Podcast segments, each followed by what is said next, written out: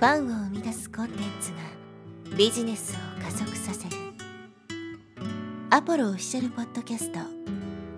超ブログ思考。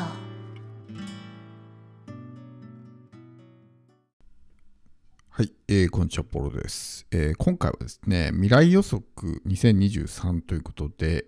まあ、2022年もですね、えー、残すところあと2週間となったので、まあ、来年のですね、予測を、立てていきたいなと思います。まあ、僕個人のね、えー、考え方なので、まあ、あくまでもね、それを踏まえて聞いてもらえればと思うんですけども、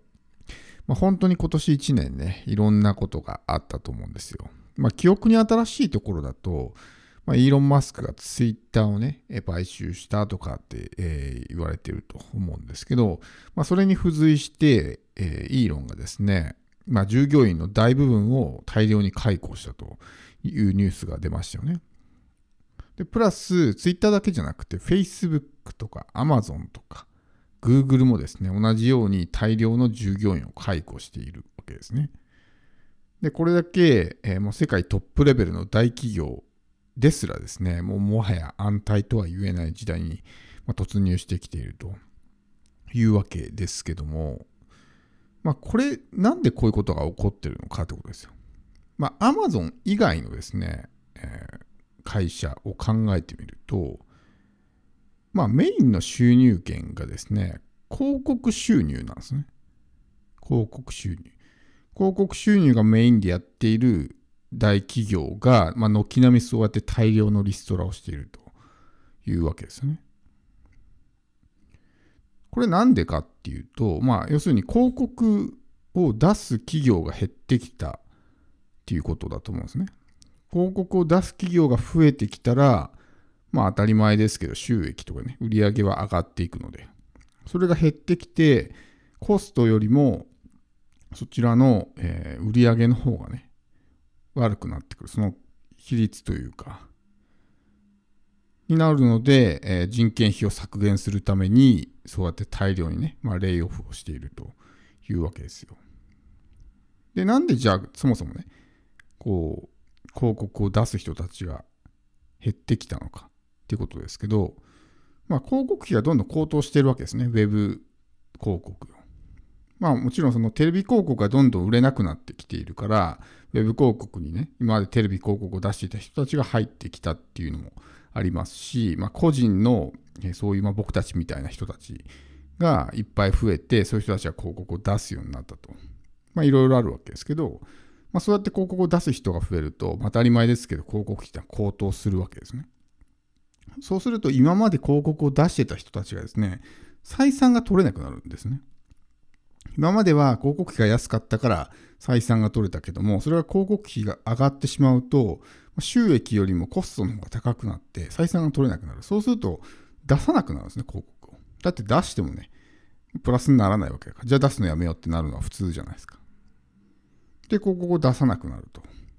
で、プラスアルファで、このもう、ありとあらゆる人がですね、こうやってウェブ広告とかを、まあ、日常的に目にしている。YouTube なんかでもね、動画始まる前に毎回広告が入るじゃないですか。でも広告に対して本当にもう、まあ、飽き飽きしてるというかね、もう慣れてしまってるし、ほぼほぼ広告はクリックしないとか、クリックしても変わり映えしないようなね、商品とか案内ばっかりで、こう、コンバージョン率が落ちているとかね。多くの人は広告に対してネガティブなイメージを持っているので、広告は見ないとかね、っていう人も多いんですよね。そうすると反応率がバンと落ちるわけです。で、たくさんの人が出せば出すほど、そのまあ見ている側はですね、それに対してまあ免疫を持つというか、慣れてしまうわけですね。だから DRM はどんどん効かなくなってますよっていうのはそういうことなんですよ。お客さん、見ている側が免疫がついてしまって、そういういわゆる小手先のテクニックみたいなものが通用しなくなるわけですね。だから広告の反応が落ちているわけですよ。広告があんまり集客ができなくなってきているわけです。ってなるともう出してもしょうがないやってなるわけですね。で、広告をま使わなくなる。その結果、ああいう SNS とかの、ま、広告集客、まあ、広告収入ですね、をベースにしたような会社の、まあ、業績が悪くなってしまうというわけです。で、まあ、イーロン・マスクがですね、その残った、えー、従業員に対して、まあ、すごくハードワークをしろというね、ことを言っていたっていうのが、まあニュースになってますよね。でもこれまあ当たり前といえば当たり前なんですよ。だって今まで例えば1万人いた従業員が5000人に減って、それで同じレベルの売り上げを維持しようと思ったら当たり前ですけど、1人当たりのね、まあ、労働負担っていうのは増えるわけですよ。だからそれは、もちろん Twitter だけじゃなくて Google とかね Facebook とかも全部そうだと思うんですね。まあメタですけど実際には。はそうだと思うんですよ。もしくは事業規模を縮小するしかないわけですね。その少ない人数でやっていくのであれば。だから今後ますますこうパフォーマンスが高い人が求められていく。1人で2人分の仕事をできる人とかね。2人分の売り上げを上げられる人とか。そういう人は、ま、活躍できる、生き残っていける時代になると思うんですけど、まあ、パフォーマンスの低い、いわゆる金食い虫みたいなね、人っていうのはどんどん淘汰されていくような形になると思います。なので、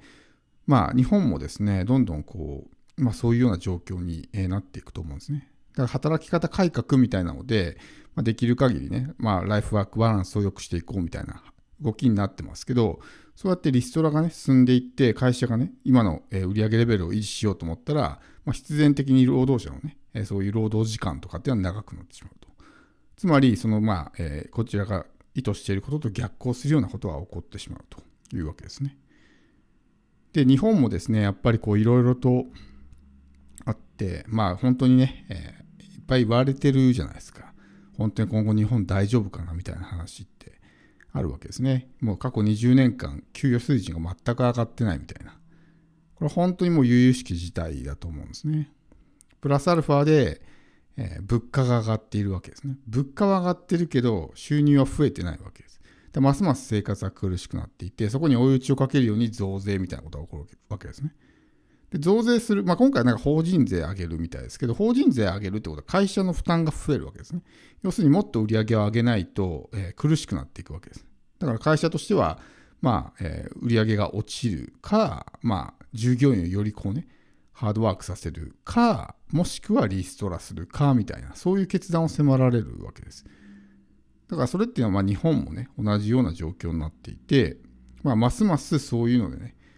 会社も苦しくなるし、まあ、個人も苦しくなる。そしてやっぱり消費が落ち込んで、景気が悪くなる。まあ、デフレ状態がずっと続いていくというわけですね。だからまあいわゆるそのサラリーマンと言われる人たちが今後ますますですね、そういう厳しい状況、もう今や GAFA ですらですね、そういうような状況になっているわけなんで、もうサラリーマンのままではね、やっぱり自分の人生を会社にね、委ねることになってしまうので、自分で何とかしなければっていう人が2023年はさらにね、増えていくと思うんです。だから副業とか、まあ、企業とかね、そういうものをやっていこうっていう人の人口が一気にガンとね、増えるんじゃないかなっていうのはまあ僕の予想なわけですけど、だからもしまだですね、自分が一切そういうことをやってないんであれば、まあ今すぐにでもね、始めた方がいいと思いますし、やっぱり、ねえー、そういう自分で稼ぐ力っていうのを身につけることは、僕はそれこそがですね、真の安定だと思うんですね。仮に今得ている収入がゼロになっても、自分の力で生きていけるってなったら安心ですよね。でも、どんなに固定給をもらっていてもその会社が例えば潰れるとかクビになるとかってなって、え、一夜にして収入がゼロになってしまうそれを果たして安定と言えるのかっていうとそうじゃないと思うんですだから安定の定義みたいなものが、まあ、時代とともに変わってきてるっていうふうにね、まあ、僕は思うわけですけどなので、まあ、このコロナが始まってから、まあ、オンラインでそういうねビジネスをやったりとかっていう人増えたってね言われてますけど2023年はもっと増えるんじゃないかなと特に日本はですね、もう今後どんどんこう経済が厳しくなっていくと思うんです。まあその増税もそうですけど、まあこの伸び率がやっぱり非常には悪いわけですね。名目 GDP の伸び率っていうのがあって、それがなんと世界ワースト4位らしいですね。で、ベスワースト5のうちの4つはアフリカで内戦しているような国なわけですよ。内戦しているような国と同じようなぐらい伸び率が悪いわけですね、日本っていうのは。だからもう本当に海外移住とかも視野に入れてやっていかないと、確かにカナダとかもね、すごく物価は上がってます、今。めちゃくちゃ上がってます、物価。だけど、同じように、こう、最低賃金は上がってるんですね。まあ、あの、あと1年か2年、もしかしたら3年ぐらい。経ったら、おそらくですけど、日本円で時給2000円は超える。っていうふうにね、言われている。まあ、もうそういう状況になってるわけです。時間の問題でね。だから、物価は上がってるけども、まあ、収入も増えているわけなので、まあ、経済はね、ちゃんと回っていくわけですけど、日本の場合は物価が上がって収入が上がってないので、まあ、苦しくなっていくわけですね。どんどんどんどん。であれば、もう日本で生きていくっていうこと自体もですね、ちょっと考えていかないといけないんじゃないかなっていうふうに、ま、思うわけですよ。それは僕は海外に住んでるからとかっていうんじゃなくて、普通に考えてね、うん、今後どうなっていくのかっていうのはもう、ほぼほぼ分かってるようなね、何か大きなことがない限りは、今の状況が劇的に良くなるってことはね、おそらく考えづらいので、じゃあアクションを起こすんだったら早めの方がいいと思うんですね。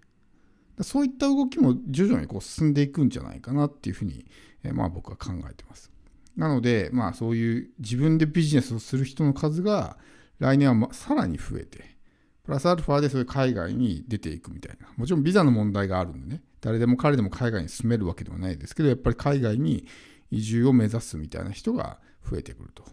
いうふうに思います。